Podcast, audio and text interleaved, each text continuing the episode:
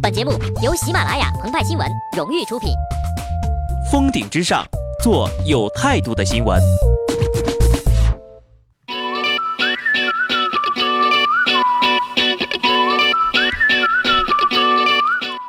本文章转自澎湃新闻澎湃联播，听众朋友们，大家好，我是机智的小布。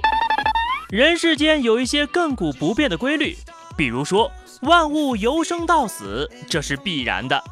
但是人生又充满了无限的可能，尽管呢，有时候看起来是起起落落落落落落落的，但终究还是有希望的。节后第一天上班啊，就有人建议把五一小长假的“长”字去掉，因为这种夸大其词的说法涉嫌虚假宣传，违反了广告法。但是对于某个小说兼电视剧人物来说，他呢，不光是休了一个超级大长假，还打破了所谓由生到死的规律。囧斯诺复活了。《权力的游戏》中有句台词：“世上只有一个神，他的名字是死亡。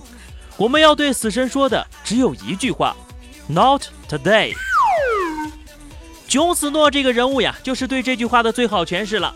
全球影迷等了十个月，猜了十个月。痛心疾首了十个月，这位人气颇高的角色终于又回来了。所谓垂死病中惊坐起，谈笑风生又一年。Snow is coming, excited。但是他是怎么活过来的呢？鹏鹏和派派做了一些猜想。猜想一：冻醒的。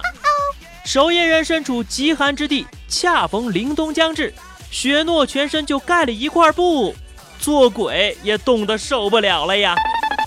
猜想二：吓醒的红袍女梅丽桑卓在给雪诺做了一套马杀鸡，念了一通咒语之后，雪诺就醒了。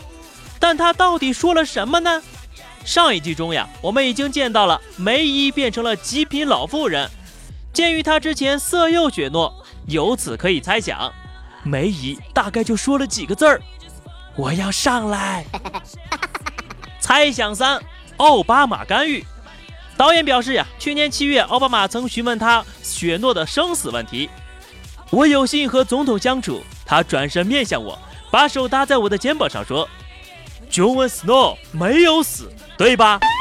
导演回答：“雪诺已经死透透了。”而据外媒体报道，奥巴马已经提前看过新的一季的剧情了。得知总统想要最新剧集的拷贝时，我们感到非常的诧异。当然了，谁让他是美国总统呢？猜想四也是最重磅的一个猜想：莱斯特城夺冠了。对于大多数朋友来说呀，莱斯特城这个英格兰足球俱乐部听起来非常的陌生。鹏鹏打个比方啊，曾经有一个差生，上学期呀差一点就要留级了，在这学期。他已经提前锁定了班级第一名。如果还不够直视啊，鹏鹏再举一些数据。在赛季开始的时候，博彩公司们为莱斯特城夺冠开出了一比五千的赔率，这是什么概念？国足夺得世界杯的赔率啊，是一比三千五百零一。这也就是说呀，莱斯特城想要夺冠，比国足夺得世界杯还要难。但是他们做到了。传说中，女人只要在自己熟睡的男朋友耳边说一句“我看过你的手机了”，男朋友立马就会醒过来。雪诺也是这个道理。莱斯特城都夺冠了，死再透也得起来欢呼呀！说到这儿啊，鹏鹏他就觉得是时候公布自己的真实身份了。